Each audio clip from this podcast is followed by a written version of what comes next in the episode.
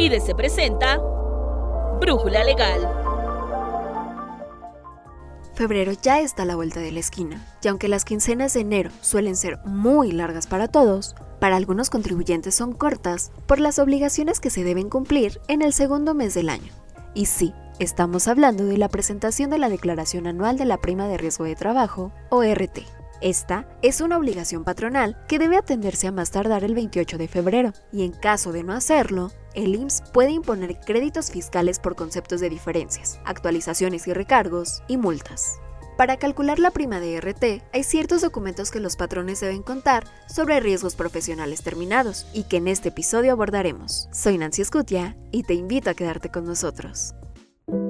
Nos encontramos con José Juan Ríos, coordinador de las secciones de Laboral y Seguridad Social de IDC. Para iniciar, ¿qué elementos deben considerarse para presentar la declaración anual de la prima del seguro de riesgos de trabajo? Hola Nancy, un saludo para ti y para todos nuestros radioescuchas. Eh, respecto a esta pregunta, eh, todo patrón que cotizó un año completo del primero de enero al 31 de diciembre del 2021 deben de presentar su declaración anual de la prima del seguro de riesgos de trabajo. Para ello eh, deben de considerar los, eh, los siguientes elementos. El total de días subsidiados de sus trabajadores por incapacidad temporal eh, derivado de un riesgo de trabajo, es decir, un accidente de trabajo y enfermedad profesional el porcentaje de las incapacidades permanentes, parciales y totales declaradas por el Seguro Social y que se hubiesen considerado como un riesgo de trabajo terminado durante el 2021.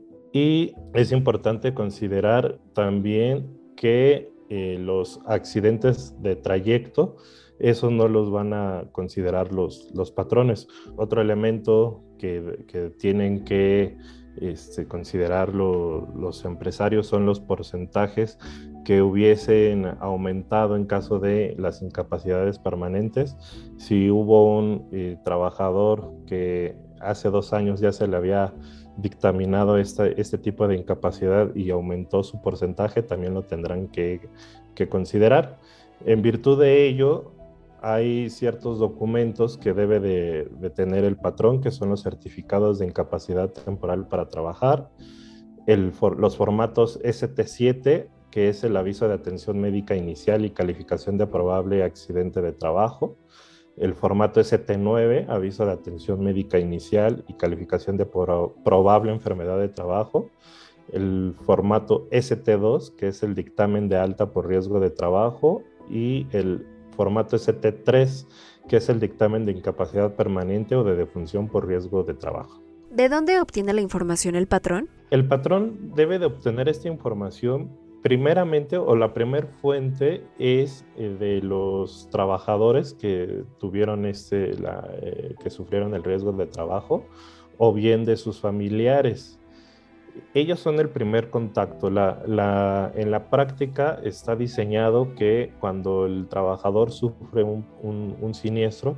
va a atenderse a la unidad médica y por lo tanto le expiden estos, estos documentos que, que señalé, la incapacidad, el formato ST7 o el ST9, por decir, y él lo debe de llevar al patrón para que éste, lo, este llene esos documentos, se los da nuevamente al trabajador y el trabajador se presenta a su unidad médica familiar, en específico al área de salud en el trabajo, a presentarlo y ya ellos ya califican el, accidente o enfermedad como, como un riesgo de trabajo, como profesional. Eh, entonces, por ello es que el patrón debe dar un seguimiento de todas estas incapacidades, estos documentos con el trabajador. Ahora, si el trabajador o sus familiares no le dan estos documentos, el patrón debe de, recabarlos directamente del instituto. Entonces, eh, a través de un escrito, se los va a solicitar al área de salud en el trabajo de las unidades médicas familiares eh, respectiva de los, de los trabajadores. También es una forma de saber qué información, bueno, qué accidentes o debe de recabar o, debe de considerar para su declaración anual, es que en tanto en lo que es en el ITSE, eh, que es la plataforma IMSS desde su empresa, o en el escritorio virtual en el módulo riesgos de trabajo terminado, los patrones pueden consultar los elementos para eh, su declaración anual. Pero hay que hacer una precisión. El Seguro Social señala que esa documentación bueno, esa información es solamente orientativa y que no tiene un valor, un valor jurídico. Es decir, que, que puede haber información que no esté contemplada en estos portales eh, institucionales y que eh, debe de considerar el patrón. Entonces, solamente es, es orientativa.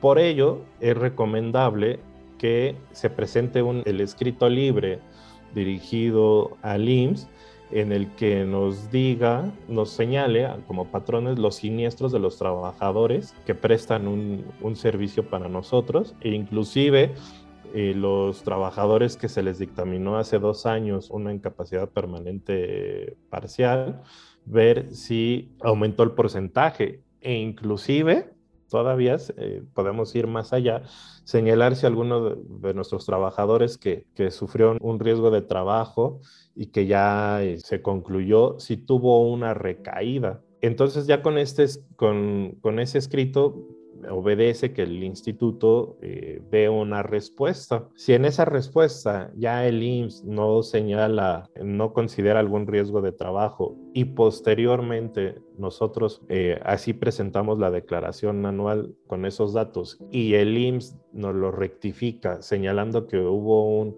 riesgo de trabajo que no, este, que no se consideró, a pesar de tener esa respuesta del IMSS donde no señala ese riesgo, pues se puede impugnar esa resolución respectiva. Hay criterios judiciales que nos dan sustento para ello. ¿Cuál es la importancia de tener los documentos que señalas para la declaración? Bien, el artículo 34 del reglamento de la ley del Seguro Social en materia de afiliación, clasificación de empresas, recaudación y fiscalización señala que las empresas tienen que obtener los documentos soporte de los accidentes o enfermedades profesionales de, de sus subordinados o todos estos documentos que ya mencionaba, porque también tenemos que llevar un control de, de, estos riesgos y por lo tanto el no tener ese control, el no tener esos documentos, el IMSS nos puede imponer una sanción que va de 20 a 350 veces el valor de la, el valor de la UMA. E independientemente de, de, esta obligación y la multa que, que señalo, pues la importancia de contar con los papeles eh, descritos va a facilitar el cálculo de la prima del seguro de riesgos de trabajo y va también a ayudar a detectar si existen errores o diferencias en los mismos y así este, presentar una, una declaración correcta y también evitar una sanción por no presentar la, la información correcta. Además, otra perspectiva es que tener un buen control de los riesgos de trabajo que suceden en nuestra empresa nos va a permitir hacer una investigación de los casos que están sucediendo en nuestra empresa y tratar de evitarlos. También tenemos eh, obligaciones laborales de prevenir los riesgos de trabajo, pues entonces llevar un buen control de todos los eh, siniestros en nuestra empresa nos va a permitir eh, funcionar adecuadamente. Juan, muchas gracias por esta valiosa información que esperamos ayude a todos. Los invitamos al curso que se va a llevar a cabo el 9 de febrero vía streaming de 9 a 1 y media de la tarde, en el cual se va a abordar la declaración de la prima de riesgos de trabajo 2022, en donde se van a abordar e-, este tema que comentamos y otros más para llevar de forma exitosa la declaración. Además, los invitamos a consultar nuestro boletín del 31 de enero del 2022, en el cual se aborda el caso práctico declaración de la prima de RT. Tal vez te preguntes, ¿qué pasa si no presentas esta declaración? Bueno, a manera de incentivo, te podrían multar con 20 a 350 veces la UMA, lo que significaría de 1.924 pesos a 33.677 pesos. Así que es mejor cumplir con esta obligación en tiempo y forma a iniciar el año con una carga financiera innecesaria. Recuerda que para evitar cualquier problema legal en tu empresa es mejor contar con toda la información. Recuerda que el próximo 9 de febrero impartiremos el seminario Declaración de la Prima de Riesgos de Trabajo 2022. Nuestra fuerza de ventas está esperando tu llamada al 55 5089 5830 para que te inscribas. Agradecemos en producción y realización a Alan Morgan. Nos escuchamos en la siguiente Brújula Legal. Se despide Nancy Escutia.